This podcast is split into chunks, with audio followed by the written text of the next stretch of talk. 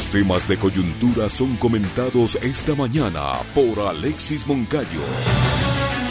Reflexión y análisis sobre lo que pasa en nuestra política, economía, justicia y otros temas de interés nacional. Somos Periodismo Público.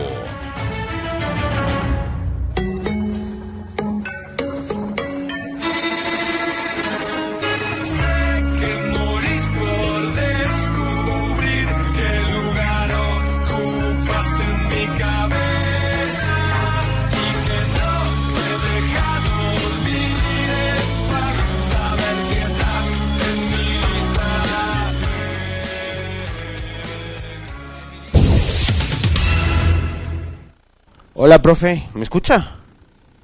Desde luego. Ya, muy bien.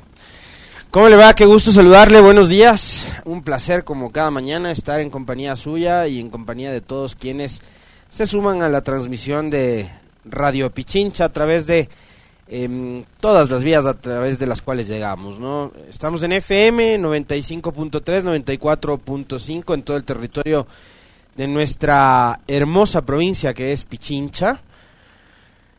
En, eh, gracias a la señal de FM también llegamos hasta algunos rincones, ustedes saben, de Esmeraldas, de Santo Domingo, de Manabí, de mm, Imbabura y de Cotopaxi. Por acá María Gusta dice, me encanta la canción de apertura, es mi lista negra, ¿no? Del cuarteto No, sí. Que es mi, es mi banda de rock favorita y la lista negra es, es chévere canción. Yo quise cambiar de canción para la apertura con una que se llama Maldito Show, pero ni a la Meli ni al Paul les gustó, que son los productores en jefe de este espacio. Entonces, donde manda capitán no manda marinero, así que nos quedamos con mi lista negra, mi querida María Augusta. Hay otra que a mí me encanta que se llama Maldito Show y me dijeron, pero lo que pasa es que tú haces noticias, tú no haces un show. Les dije, no, yo creo que es 50 y 50, pero bueno, perdí la apuesta, nos quedamos con la lista negra. Eh, el abrazo y el saludo también para todos quienes están conectados con nuestra transmisión vía streaming en todas nuestras plataformas digitales, tanto en nuestro canal de YouTube como en nuestra fanpage en Facebook. Y en Twitter también salimos en vivo, ¿no? Con audio y con video. Eh, no se olviden, siempre en todas las redes sociales ustedes nos van a encontrar como Radio Pichincha. Así que no hay donde perderse. Igual en la web, radiopichincha.com, y ahí ustedes van a tener los reportajes, resúmenes de las entrevistas, el comentario, el editorial del profe eh, e información que sucede a diario en nuestro país. Ah, a propósito de eso, ya la gente que está atenta al comentario, vamos, hoy, hoy voy a empezar hablando de lo que pasó el fin de semana y voy a cerrar con lo que ocurrió, con lo que ocurrió ayer, ¿no? Un poco para variar, porque, pucha, el menú de todos los días en este país y en este noticiero es hablar de muertes. Y ayer nuevamente ocurrió una masacre en una cárcel o una balacera o enfrentamientos en cárceles. Y ya créanme a mí también, no solo a ustedes, eh, sino a mí también, eh, esto ya me está, a ratos hasta medio me enferma, ¿no? Entonces, eh,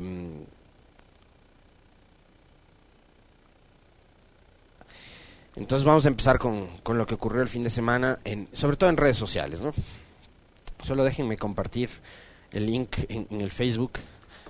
Recomendación de don Paul Fernández. Se sigue pendiente todavía la estrategia del Facebook. ¿Por qué en Facebook no estamos como en YouTube? Es la pregunta que yo me hago. No me dan explicaciones todavía. El Esteban me da una, el Javier Ojeda me da otra y el Paul Fernández me da otra. No, no me termina de convencer ninguna todavía. ¿Por qué en Facebook no estamos como en YouTube? Bueno. A ver. Um, yo decía en, en Twitter, sobre todo en Twitter, que es la red social más, más tóxica y más este pendenciera que hay. A ratos trato de volver tóxico también el TikTok, pero con poco éxito. Y el Facebook también, que es casi algo parecido al Twitter. Pero la red social más tóxica es eh, el Twitter.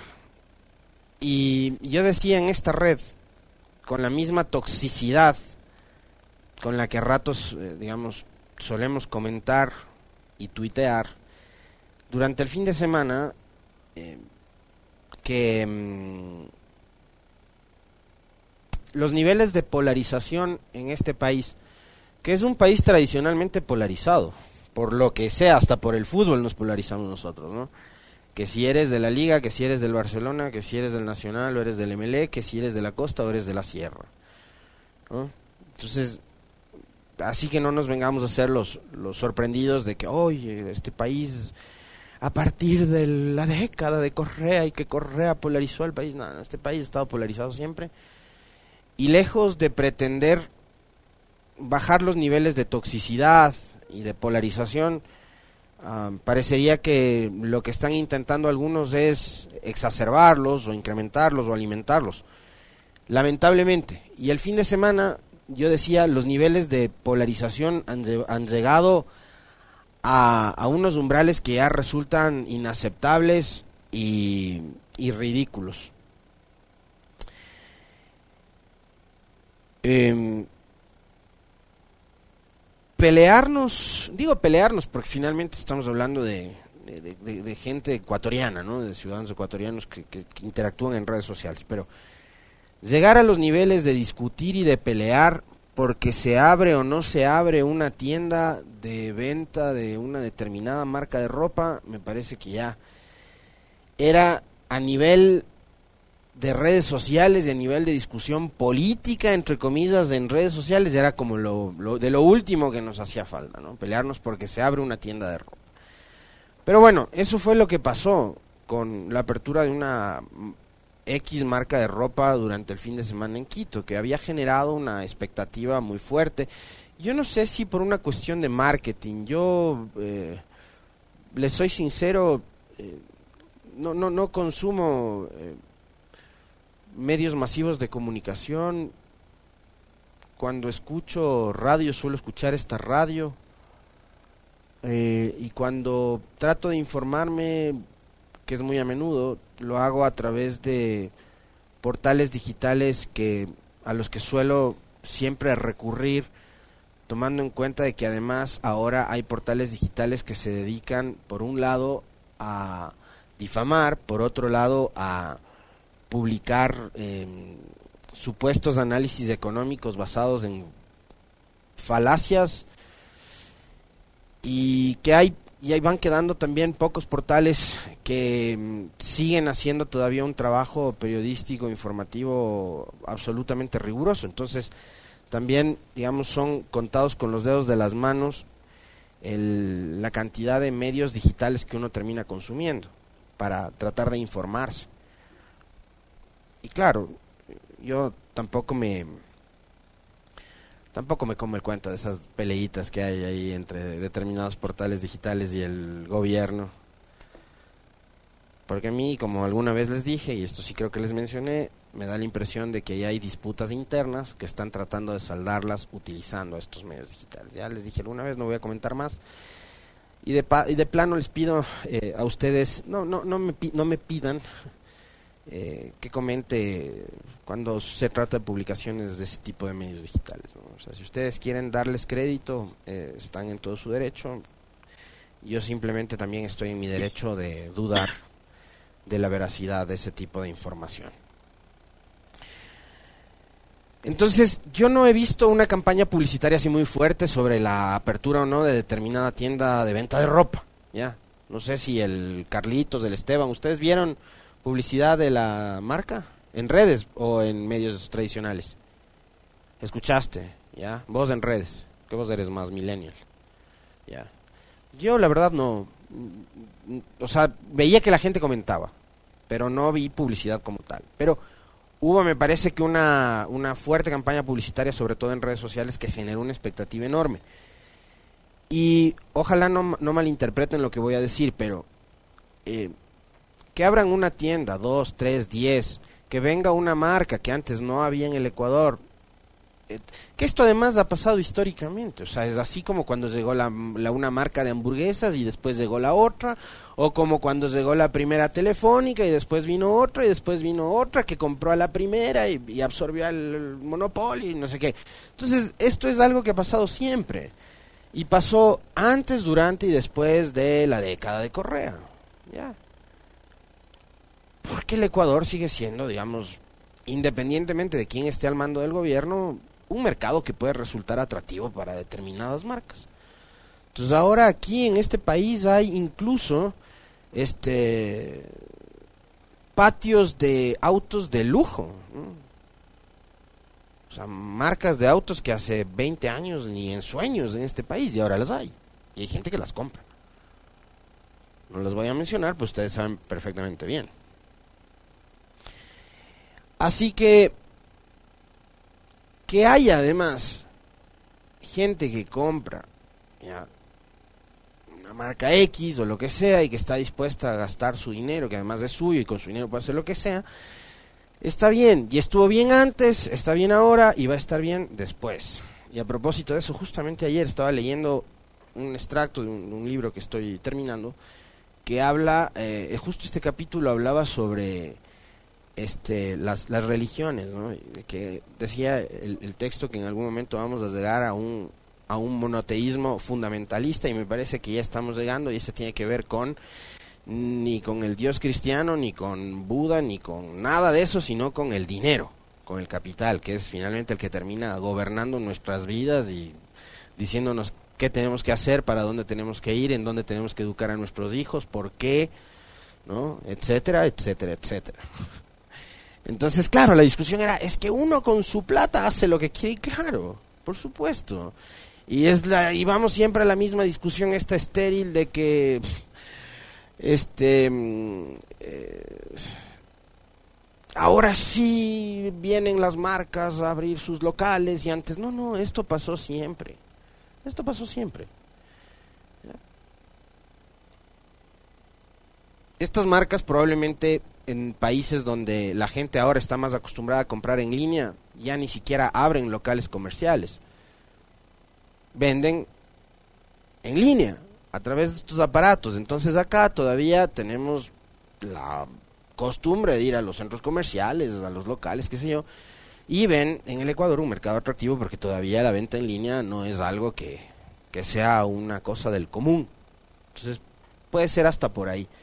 Pero lo que me parece a mí una absoluta ridiculez es que la apertura de una tienda de ropa sea el elemento que se utilice para hablar del gran momento económico que vive el país.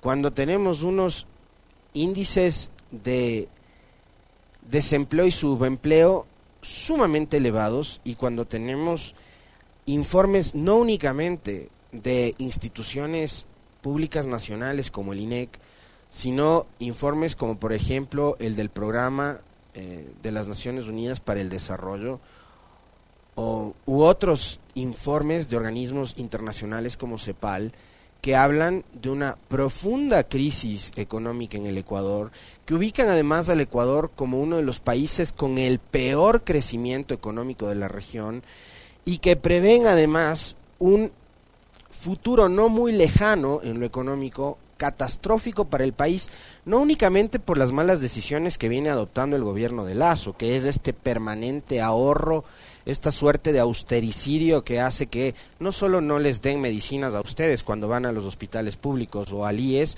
o que no han garantizado el acceso libre como fue su oferta de campaña para los jóvenes a la universidad, o que ha dejado a 50 mil niños y niñas por fuera del sistema educativo, sino que es ese austericidio el que ha provocado que, por ejemplo, como ha dicho el, ex jefe de policía de Esmeraldas, William Case, em, en Esmeraldas las UPCs ni siquiera se hayan sido refaccionadas, remodeladas, arregladas, eh, adecuadas para el correcto funcionamiento y trabajo de la policía, no tienen patrulleros, eh, no tienen armas, no tienen chalecos eh, y la policía enfrenta una situación compleja no únicamente en Esmeraldas, que ahora mismo registra la tasa de muertes violentas más alta del país, sino en todo el territorio nacional.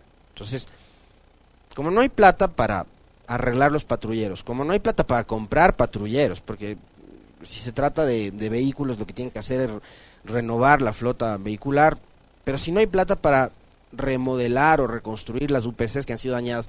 Fíjense el dato que nos dio ayer Juana Francis Bone, nuestra invitada para hablar sobre el tema Esmeraldas. que un destacamento policial que fue destruido por la explosión de una bomba en enero del 2018, después de cinco años, no ha sido refaccionado. Han pasado dos gobiernos, dos gobiernos, que han sido incapaces de arreglar o de reparar las instalaciones de un destacamento de policía en una zona fundamental como lo es San Lorenzo, como lo es Esmeraldas. Provincia fronteriza, ubicada además junto a una frontera que es muy permeable y que ha sido históricamente una frontera violenta. Violenta por la presencia de grupos irregulares, desde la guerrilla, grupos paramilitares, financiados por el propio Estado colombiano o ahora el narcotráfico, o históricamente el narcotráfico, no solo ahora, desde hace mucho tiempo atrás. Pero ahí tenemos entonces un destacamento de policía olvidado. ¿Por qué? Porque no hay inversión del Estado. Entonces, cuando tenemos además una provincia de las características de las que nos habló ayer Juana Francis, no podemos poner por delante que con la apertura de una tienda de venta de ropa la situación económica del país ha mejorado. Cuando tienes una provincia como Esmeraldas, completamente abandonada, históricamente postergada, con cantones, además una provincia que es súper turística, ¿no? Y que recibe turismo no solo del país, sino extranjero también. Hay ciudadanos colombianos que prefieren ir a hacer o visitar la playa en Esmeraldas, que les resulta además más, más cerca que ir a, las costas colombianas, obviamente. Em, pero hay, hay cantones de Esmeraldas donde no tienen ni siquiera agua potable. Entonces, además me parece a mí bastante absurdo y ridículo que, que se utilice, insisto, la, la, la, apertura de una tienda comercial, que además es, es, una inversión privada y extranjera, como para decir que la situación económica del país es muy pujante. Y otra cosa adicional, es una tienda de ropa. A ver, y voy nuevamente al inicio. Parece bien, perfecto. Por mí que no abran una, que abran 20, ¿ya? Pero hay varios problemas adicionales. Primero, es ropa importada. No es ropa producida por manos por mano de obra ecuatoriana. No se utilizan materiales fabricados acá. Y digamos que genere, no sé, entre los vendedores, los cajeros, la, seguridad, eh, qué sé yo, no sé cuántas personas 40 plazas de trabajo, 30 o 40 plazas de trabajo, no sé, no lo sé. Pero tampoco es una fábrica, tampoco es una industria. No es que viene una planta para fabricar elementos o partes de vehículos y va a contratar 600 o 700 personas. No, es una tienda de ropa.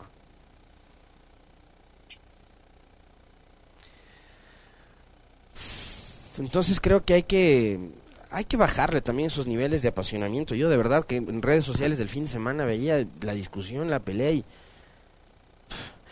y si hubo gente que y trasnochó por entrar a la tienda, problema de ellos. Problema de ellos. Hay gente que hace fila por por, ir a ver a un artista. Hay gente que hace fila por ustedes pues, salgan el fin de semana hay gente que hace fila por entrar a un restaurante. Ya. Yo soy de los que no hago fila para nada. Yo detesto hacer filas, pero eh, no me gustan los tumultos. Pero, pero respeto, es problema de ellos, problema de ellos. Pero a mí no me vengan a decir que porque abren una tienda de ropa la situación del país es la mejor. A eso voy, eso era lo de fondo. ¿Ya? no vengan a, usar la apertura de una tienda de ropa como un indicador para decir que la economía del Ecuador está por las nubes, ¿no? Y que estamos mejor que, que Chile o que Suiza. O sea, no jueguen tampoco con la inteligencia de la gente. Y tan mal está la situación económica del país que el principal factor o elemento para darnos cuenta de eso es justamente los niveles de violencia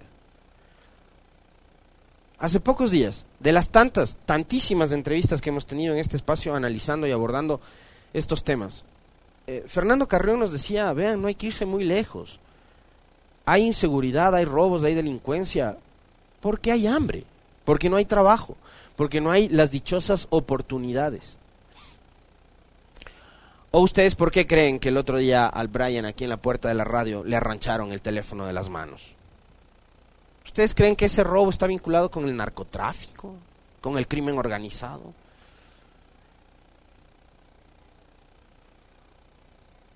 la, delincuencia y la inseguridad en el Ecuador es el reflejo de la falta de oportunidades que hay, por múltiples factores, digo nuevamente, vivimos una pandemia, hay una crisis mundial, estamos en medio de una, eh, de una guerra, de un enfrentamiento bélico que podría desembocar en algo incluso mucho más catastrófico, no solo para Europa, sino para todo el mundo. Estamos en medio de una disputa geopolítica entre los chinos, los gringos y Rusia.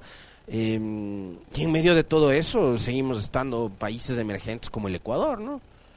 Que el rato que uno de estos grandes gigantes empiece a, toser, a nosotros indudablemente nos va a, dar un coletazo de esos muy, muy fuertes, ¿no? Entonces hay que empezar a resolver los problemas que además nos están afectando todos los días. Ayer un nuevo enfrentamiento en la penitenciaría del litoral. Pero nosotros seguimos como país cruzados de brazos, esperando que la comunidad internacional tenga la bondad de facilitarnos 5 mil milloncitos de dólares, que es lo que necesita el gobierno para llevar adelante un plan de seguridad. Podemos escucharle al señor Ordóñez, por favor, al señor Ordóñez, ¿no? lo que dijo con respecto del dichoso plan de seguridad que yo les decía, no sé, que habrá llevado el presidente hace dos semanas a una entrevista en televisión donde exhibió un cuaderno que parece ahora, de lo que tengo entendido, era el álbum de cromos del Mundial, porque siguen esperando que llegue el plan de seguridad que nos regalen o los gringos o los israelitas, ¿no? ¿Qué fue lo que dijo Ordóñez? Acciones que tienen su proceso. La dotación de los equipos que requiere Policía y Fuerzas Armadas deben primero determinarse cuáles son, cuáles son las prioritarias, porque necesitamos mucho dinero. Tenemos en ese sentido dos estrategias, una de corto plazo y una de mediano y largo plazo. ¿Cuál es la de corto plazo? Primero, hace un momento le decía que lo fundamental para tener una estrategia exitosa de seguridad es identificar la amenaza, la profundidad de la amenaza y quiénes son los actores de esa amenaza. ¿Cuál es entonces el recurso fundamental para eso? Inteligencia, equipos de inteligencia. Que el, Ecuador no, con que el Ecuador no cuenta, o que si contó en un momento se llevaron y desvalijaron al sistema de inteligencia, tanto de policía como de Fuerzas Armadas. Hay que fortalecer esa inteligencia de manera que podamos saber a dónde orientamos las acciones. Lo segundo, el, equipamiento en cuanto a material, armas, logística, eso en un plan de corto plazo prevé recuperar ciertas capacidades mínimas. Y luego el plan más grande, el de mediano y largo plazo, el que es llamada, está incluido dentro de la estrategia integral de seguridad, es el que el presidente ha presentado y anunciado en varias oportunidades. Tenemos un documento, es la primera vez que tenemos un documento. Primera vez que tenemos un documento articulado entre Fuerzas Armadas y Policía Nacional para enfrentar la amenaza del narcotráfico y el crimen organizado. Eso supone una inversión, según el presidente lo anunció, de alrededor de 5 mil millones de dólares.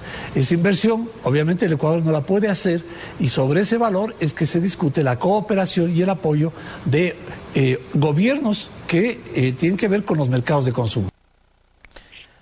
Bueno, es la primera vez, dice el secretario, que tienen un documento. Me alegro. El problema es que para, según el, según el propio funcionario, para poder eh, ejecutar el documento necesitan nada más y nada menos que 5 mil milloncitos de dólares, que aparentemente los quieren adquirir a través de deuda para atender los problemas de inseguridad que son cotidianos. Em, los proyectos, a ver, la deuda, los organismos multilaterales por lo general siempre la vinculan con proyectos de desarrollo. No sé cómo pretenden justificar eh, un plan de seguridad como parte de un modelo o un proyecto de desarrollo o cómo piensa el Ecuador recuperar el dinero que va a adquirir a través de deuda para pagar, por ejemplo, compra de armamento, eh, vehículos, equipos, cámaras, etcétera, todo lo que tiene que ver con seguridad. Em, cuando además tenemos una reserva de 10 mil millones de dólares, de la cual podríamos echar mano como para poder ir cerrando esta brecha, por un lado. Por otro, eh, entonces, ¿de dónde sacó la cifra preliminar el presidente de los 1.200 millones de dólares que se iban a invertir en la policía y que hasta ahora no se han invertido? Porque antes eran 1.200 millones y ahora son 5.000. ¿De dónde saca además de esos 5.000 millones? Debería decirnos el secretario de Seguridad, que es el encargado de la seguridad. ¿En qué nomás se van a invertir 5.000 millones de dólares? 5 mil millones de dólares son dos metros para Quito, son dos Coca-Cola Sinclair. Esos son 5 mil millones de dólares y pretenden dar 5 mil millones de dólares a la policía. ¿Qué, qué, qué es lo que pretenden hacer con 5 mil millones de dólares? ¿Mm? Y otra cosa que me llama la atención, fíjense ustedes, pero para que vean cómo además caen, caen redonditos en las mentiras que ellos mismos se encargaron de, de construir durante estos años. Habla de la inteligencia, que ha sido desmontada la inteligencia durante estos años. Y ayer le escuchaba repetir exactamente lo mismo a Alberto Dajig en una entrevista en la noche. Ya que ahora, bueno, Dají sabe de economía, sabe de aborto, sabe de identidad de género, ahora sabe también de seguridad, Dají.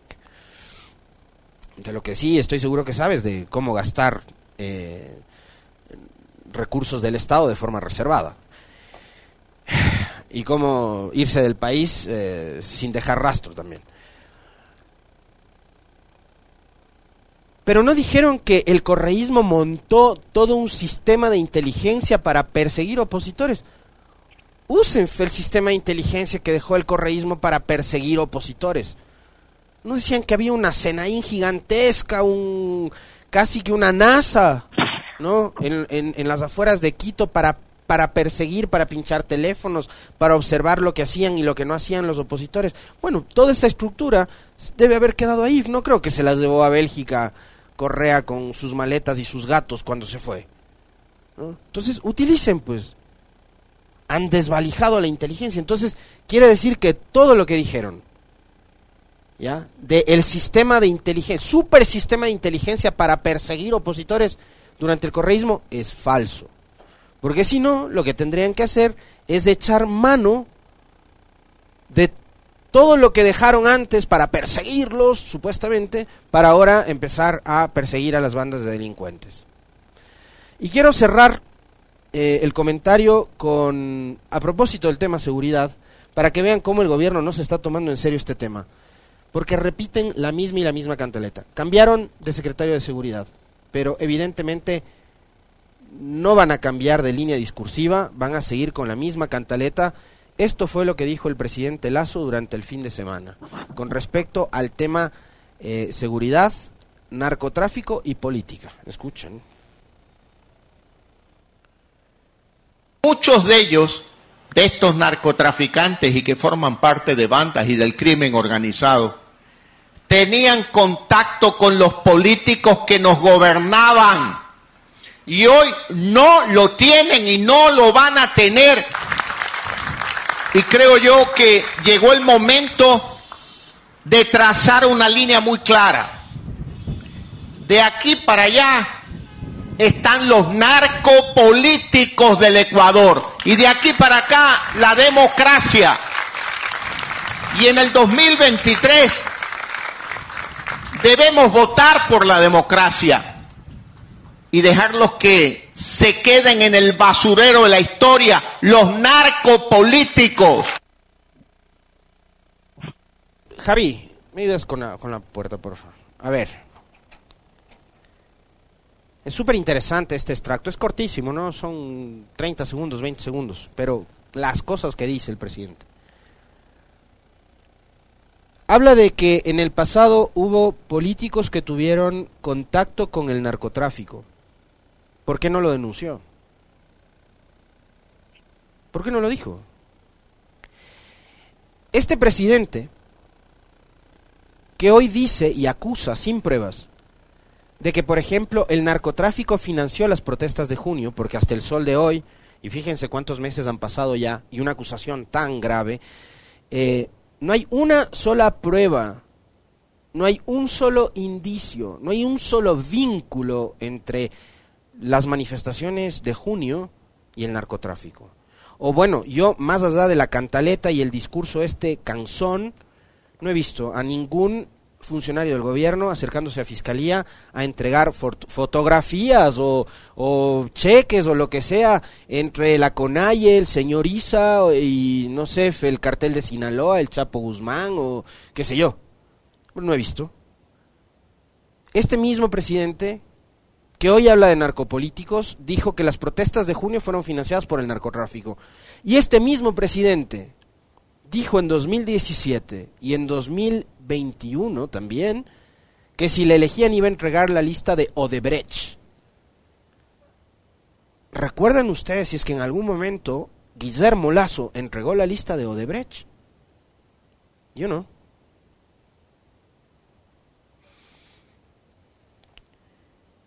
Les hablaba yo de la polarización. ¿Y por qué me parece que era tan importante compartir este extracto del presidente Lazo durante este fin de semana con ustedes? Porque se acercan las elecciones seccionales del 2023.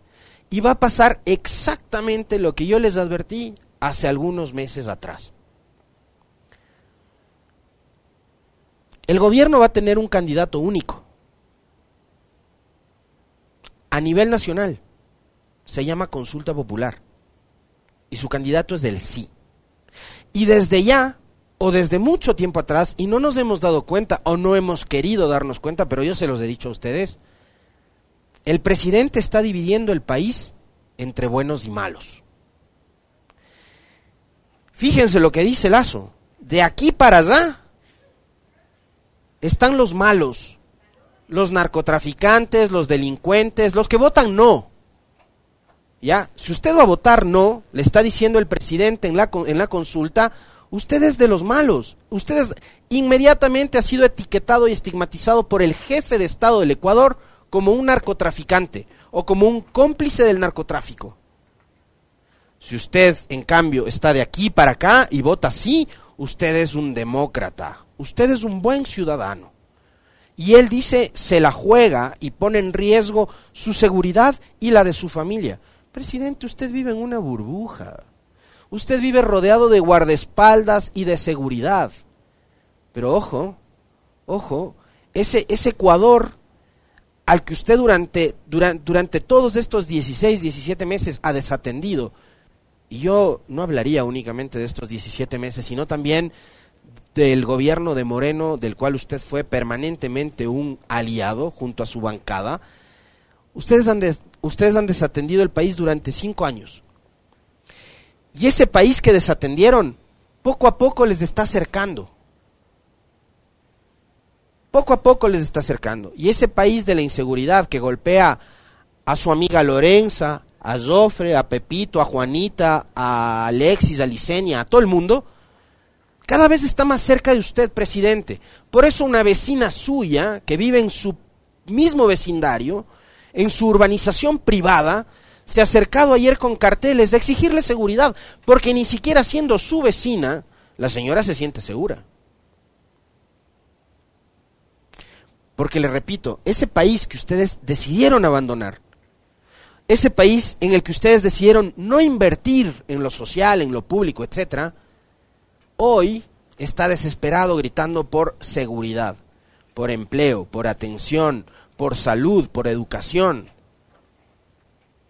Y cada vez está más cerca de usted ese país. Entonces, usted no se está jugando nada, presidente, porque a usted nadie le fue a golpear la puerta de su casa a rogarle que sea candidato a presidente. Usted decidió ser candidato a presidente tres veces. A la tercera logró ganar. ¿Ya? Y hoy lo que nos está diciendo además es que pasó 10 años haciendo campaña política 10 años preparándose para ser un gran candidato, pero no para gobernar.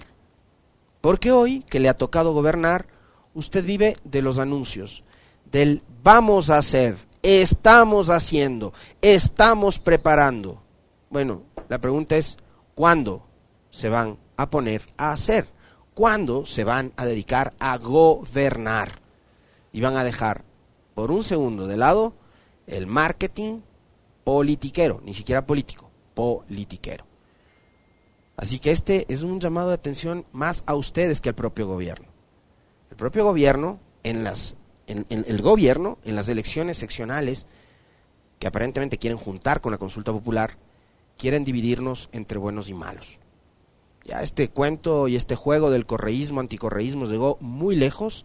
Ahora el presidente lo que dice es, vamos a dividir el país entre buenos y malos y vamos a ver de qué lado están ustedes.